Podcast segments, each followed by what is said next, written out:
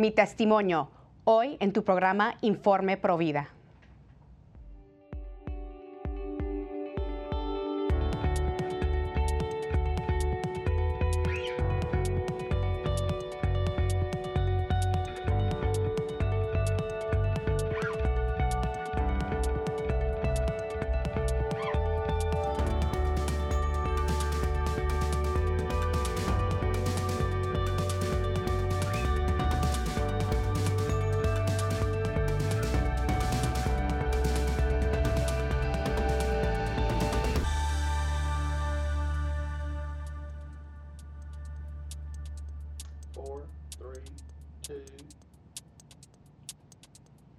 Bienvenidos familia de EWTN. Están en su programa Informe Provida. Yo soy su servidora Patricia Sandoval desde los estudios de Birmingham, Alabama.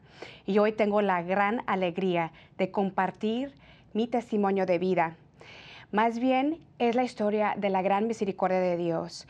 Sé que muchos de ustedes ya conocen mi historia, pero sé que también hay algunos de ustedes que no conocen mi testimonio.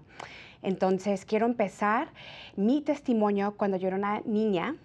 Eh, yo soy nacida en California. Mis padres son de México, son inmigrantes eh, de, México, del estado de Jalisco. Y bueno, mis papás llegaron a este gran país, aquí en los Estados Unidos, para dar una vida mejor a sus futuros hijos. Y cuando yo crecía en casa, eh, pues yo era una niña muy contenta, muy feliz. Yo tengo una hermana mayor, un hermano menor pero faltaba lo más esencial en nuestra casa. Dios no era el centro de nuestra vida. Eh, nosotros no orábamos como familia. Todos fuimos bautizados eh, en la iglesia católica, pero nosotros no orábamos como familias y yo de niña pues yo no recuerdo haber visto eh, una Biblia, yo no recuerdo haber rezado el rosario, yo no sabía cómo rezar de niña. Entonces el centro de nuestra, de nuestra familia, el centro del matrimonio de mis papás, desafortunadamente no era Dios. Y bueno, cuando yo crecía eh, de jovencita, yo no conocía lo que eran las virtudes. Yo no sabía que la gran meta de mi vida tenía que haber deseado ser una santa. Mis papás siempre me decían que para ser exitosa en los Estados Unidos yo tenía que tener buena carrera, tenía que tener buen trabajo en el futuro. Entonces los deseos de mi corazón eh, no eran las virtudes, no eran llegar al cielo. Los deseos de mi corazón era tener buenos estudios, buena carrera, ganar mucho dinero. Y yo tenía sueños para mi vida. Yo quería viajar el mundo, yo quería ser alguien importante. Eh, y tener una carrera muy importante. Entonces los deseos de mi corazón eran totalmente del mundo. Y bueno, eh, tus papás nunca te pueden dar algo que no tienen. Y desafortunadamente, cuando mis padres eran jovencitos en México, pues nunca recibieron ninguna educación sexual en su hogar. Eh, mis papás no, tampoco no conocían lo que eran las, las, virtudes del cielo. Entonces, pues un padre eh, no te puede regalar, no te puede heredar algo que ellos mismos no poseen. Y cuando yo era jovencita, pues en mi casa nunca se habló de la sexualidad, nunca se habló del amor auténtico. Yo no tenía ese gran sueño o deseo eh, de casarme por la iglesia. Mm, de hecho, mis papás nunca se casaron eh, por la iglesia, ellos nunca recibieron el sacramento del matrimonio. Entonces yo no tenía ese deseo en mi corazón desde de, jovencita. Entonces, bueno, obviamente, si yo no conocía lo que era el sacramento del matrimonio, yo no conocía lo que era la gran virtud de la castidad, yo no sabía lo que era vivir en pureza. Y cuando yo tenía 12 años de edad, eh, yo estaba en la primaria, en el, grado sexto, aquí en los Estados Unidos, y recuerdo que en mi clase eh, anunciaron los maestros que iban a llegar unos educadores sexuales a mi colegio para darnos un curso sobre lo que se llama el sexo seguro. Y bueno, nosotros que estamos en este movimiento pro vida, eh, que estamos defendiendo la vida, sabemos que la castidad va mano a mano eh, con el movimiento pro vida. Sabemos que la castidad es la gran solución para salvar niños para prevenir abortos. Y bueno, sabemos que eh, el término de el sexo seguro no existe, es totalmente una promoción falsa, ¿no? Eh, que, que, le venden a los jóvenes, que le venden a las personas para que caigan en el pecado de la sexualidad desordenada y así resultan las jovencitas embarazadas y se logran muchos abortos en todas partes del mundo. Y bueno, eh, recuerdo que le pedí permiso a mi madre, porque en aquel tiempo tenías que pedir permiso eh, para poder asistir a un curso de estos. Ahora, hoy en día, eh, el jovencito no tiene que pedir permiso a sus papás, porque es el derecho del joven, ¿no? es el derecho del joven de obtener un aborto sin el consentimiento del papá, de asistir a estos cursos sin el permiso de los papás. Y bueno, mi mamá recuerdo que me contesta, hija, Estoy feliz que llegan estos educadores sexuales. Em, vas a aprender a ser, más responsable, practicar el sexo seguro y esto es muy bueno eh, para ti, para tu futuro. El día que tú pierdas tu virginidad, pues el sexo seguro es la solución. Y bueno, en aquel tiempo mi madre pensaba que me estaba dando eh, el mejor consejo, ¿no? Ser responsable, usar los anticonceptivos, eh, aprender lo que se llama el sexo seguro para prevenir desgracia. Eh, pero bueno, mi mamá, como, como les comento, no podía darme la verdad porque ella no poseía la verdad. Recuerdo que yo llegué a, a mi clase por la mañana y cuando llegué a mi escritorio, en mi escritorio había un banano, un plátano con, muchos condones, con pastillas anticonceptivas.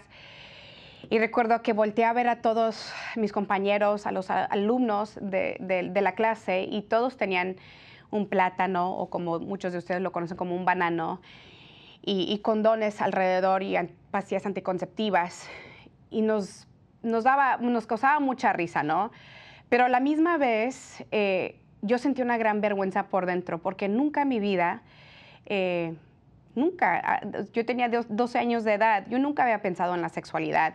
En aquel tiempo, eran el, era el año 1992, pues yo todavía jugaba con mis muñecas, yo todavía andaba en mi bicicleta, yo todavía jugaba en el parque y, yo puedo decir que yo tenía la mente inocente.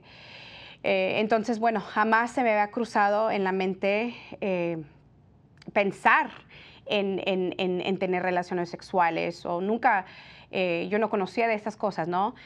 Creo que hoy en día es muy difícil ser joven. Creo que hoy en día los jóvenes están bombardeados con imágenes sexuales en las redes sociales, en sus celulares, eh, a través de las pantallas. Y creo que ahorita los jóvenes son atacados con estas tentaciones. En aquel tiempo no existía el Internet, no existía el YouTube, no había celulares. Entonces, eh, bueno, yo pienso que era un, tiempo un poco más sano. Y recuerdo que llegó una abortista, llegó una consejera y llegó una educadora sexual. Nos hablaron sobre los derechos de la mujer. Nos dijeron que si nosotros eh, comenzáramos a tener relaciones sexuales y si nosotras las, las muchachitas nos encontrábamos en un embarazo no deseado, que el aborto era la solución y nos decían, eh, ustedes niñas, es su cuerpo, es su derecho, es su decisión.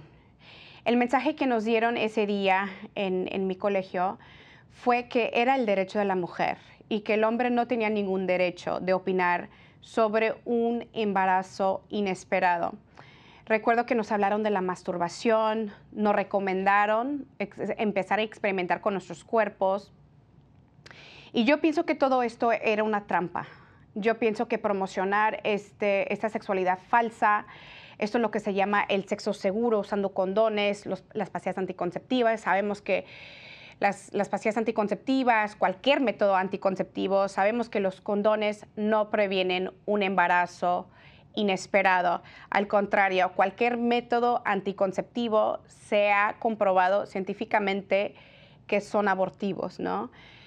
Saben, eh, la industria del aborto saben que estos métodos fallan y saben que si lo promocionan y lo usan como una trampa, que esas jovencitas en el futuro van a salir embarazadas.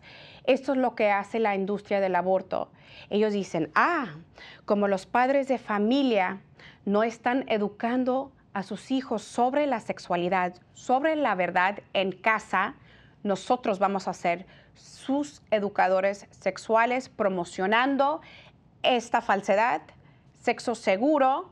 Estas jovencitas en un futuro salen embarazadas y van a llegar a nuestras clínicas para obtener un aborto.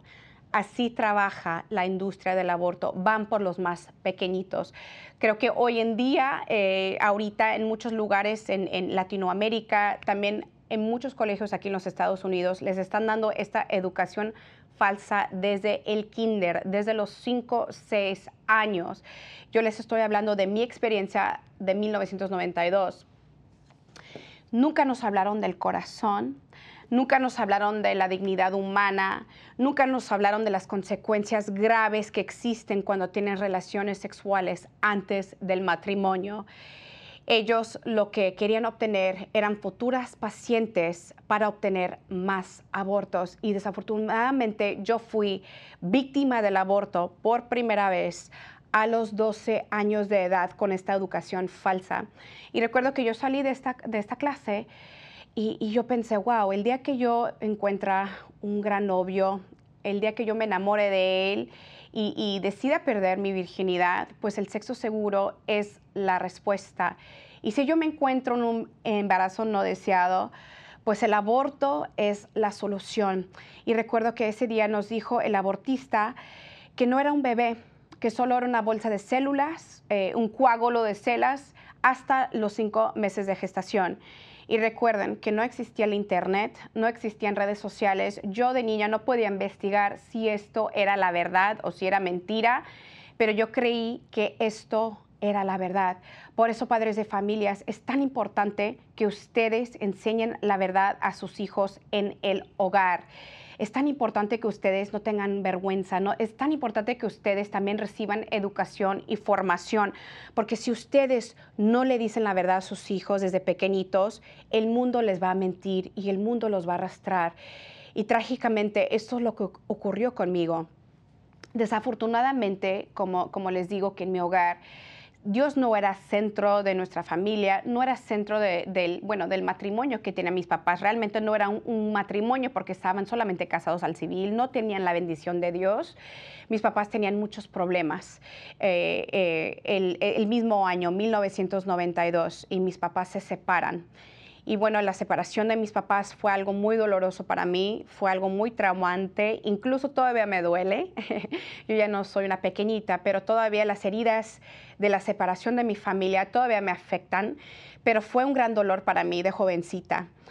Y, bueno, yo me quedé a vivir con mi papá, mi mamá se regresa a México, pero yo nací, yo creí, perdón, yo creí, me, me, me creé con mi papá una niña muy enojada, confundida y una niña un poco rebelde. Me encantaba la parranda, la fiesta, como dicen muchos de ustedes, la rumba. Cuando yo crecía me encantaba salir con mis amigas, me encantaba tomar, me encantaba bailar y andar en discotecas. Y bueno, como les comento, yo era una chica totalmente del mundo. Eh, totalmente detrás de las cosas del mundo. Eh, yo tenía buenas calificaciones en, en la escuela, muchos amigos, pero mis deseos eran, eran, era ser alguien importante, era ser famosa, era ganar mucho dinero, era ser exitosa, supuestamente exitosa, porque para mí el éxito eran, era, eran las cosas materiales del mundo. Cuando yo tenía 19 años de edad, yo todavía era, era virgen y conocí a mi primer novio. Yo sabía que perder la virginidad tenía que ser con alguien especial. Pero yo creía que el amor auténtico, yo creía que el amor verdadero era dar tu corazón y dar tu cuerpo, dar tu virginidad. Demostrarle a esa persona que lo amas es dar el corazón y dar el cuerpo. Y muchos jóvenes, muchas jovencitas creen esto, que para amar a alguien, eh, para demostrar que lo quiere, que, que está enamorada, es entregar el corazón y también entregar el cuerpo. Y esto tiene graves consecuencias conocí mi primer novio, me enamoré de él. Eh, mis amigas incluso se ríen de mí, me dicen, tú, todavía eres virgen. Eh, Patricia, por favor, si tú lo amas, eh, ¿por qué no te entregas a él? Seis meses de, después de iniciar un noviazgo, un noviazgo bonito, yo decidí entregar mi cuerpo a mi novio. usando eh, métodos anticonceptivos, usando condón, usando pastillas, eh, eh, para prevenir un embarazo inesperado. Y bueno, unos meses después de iniciar nuestra vida sexual, un día yo me empecé a sentir muy mal, me empecé a sentir mareada, con muchas náuseas y no me bajaba mi menstruación. Y yo misma me decía, no, pero no es posible que estoy embarazada. Yo estoy practicando el sexo seguro, yo soy una chica responsable, eh, no, no, no, es posible que salga embarazada. Bueno, amigos de WTN, cuando yo me hice la prueba de embarazo en mi casa, salió positivo. No era miedo, eh, no era miedo lo que yo sentía en mi corazón, era pánico, era terror cuando salió esa prueba positiva, porque cuando una jovencita se está tratando de proteger contra un embarazo como si fuese una enfermedad, no es miedo lo que está en su corazón, esto es pánico. Y tantas cosas pasaban por mi cabeza. Yo recuerdo que eh, lo primero que pensé fue mi papá, mi padre, ¿cómo pude yo hacerle esto a mi papá? Mi papá ahorita está sufriendo una separación, un divorcio. Eh, mi papá me va a correr de la casa. Toda mi familia se va a burlar de mí. Van a empezar los chismes. ¿Qué voy a hacer? ¿no? Eh, ¿Qué voy a hacer con, con, con, con mi familia, con mi padre? Y ese fue el primer pánico que tuve en mi corazón. El segundo fue mis sueños, mis metas. Todo se ha terminado todo lo que yo tenía soñado para mi futuro, todo se ha terminado. Mi vida aquí se terminó. Y desafortunadamente muchas jovencitas piensan que no pueden lograr grandes cosas junto a su bebé. Piensan que, tener un bebé eh, no es éxito, que todo se ha terminado, que no puedes lograr ningún sueño. Y esto es una mentira que nos ofrece la sociedad hoy en día, que una mujer no puede salir adelante junto con su bebé. Y eso es, como les digo, una gran mentira. Hay tantos testimonios hermosos de madres solteras eh, que han logrado tantas cosas junto a su bebé, que han decidido sí a la vida, han decidido tener su bebé y el bebé fue la motivación y el motor de esos gran logros. Pero desafortunadamente yo era una de esas jóvenes que creía que estar embarazada y tener un bebé era un fracaso, no era el éxito. Em, y la tercera cosa eh, que me daba tanto pánico era em, aumentar de peso, era mi autoimagen. Eh, yo era una persona muy vanidosa en aquel tiempo, una persona que se la pasaba en, el gimnasio y desafortunadamente eh, esto es algo que, que me daba mucho miedo, es perder la imagen que yo tenía. Y recuerdo que yo le di la noticia a mi novio esa, esa noche y él estaba feliz de la vida. Yo no esperaba esa reacción. Él estaba feliz de la vida, me dijo, no tengas miedo, yo estoy contigo, no te preocupes, tú vas a estar bien, yo te voy a cuidar. Wow, las palabras de mi novio que me dieron protección, seguridad, que me dieron, eh, pues me calmaron realmente, eh, me dio el valor de decir, no estoy sola, sí puedo. Y, bueno, me dio el consuelo de, poder seguir adelante con este embarazo, ¿no? Cuando yo tenía eh, cuatro meses de embarazo, yo ya me sentía feliz, eh, mi novio estaba emocionado de ser papá y, y, bueno, un día llegaron mis amigas, mis mejores amigas a mi casa y me decían, Patricia, estás cometiendo la peor decisión de tu vida tú no estás lista para ser mamá. Y tenemos que recordar una cosa. En el momento de la concepción, en el momento que tú sales embarazada, ya eres madre, ya tienes un bebé en el vientre. Pero como nosotros recibimos una falsa educación, em, yo creía que no estaba eh, mi bebé dentro de mi vientre totalmente formado, como había dicho el abortista hasta los cinco meses de gestación. Y mis amigas me empezaron a desanimar. Patricia, no es el tiempo, tienes las mejores calificaciones, por favor, estás, estás cometiendo la peor decisión de tu vida. Y de nuevo entró el pánico dentro de mi corazón. Y ese día yo decidí abortar. Yo decidí hacer una cita para terminar con este problema. Volvieron eh, esos sentimientos de miedo, esos sentimientos de pánico. Y en ese momento, eh, cuando estaban hablando conmigo mis amigas, pensé que el aborto era la mejor solución y que en, algún futuro eh, yo puedo hacer las cosas mejor, ¿no? Puedo casarme y tener familia, que no era el tiempo. Entonces yo decidí hacer la cita para, para abortar.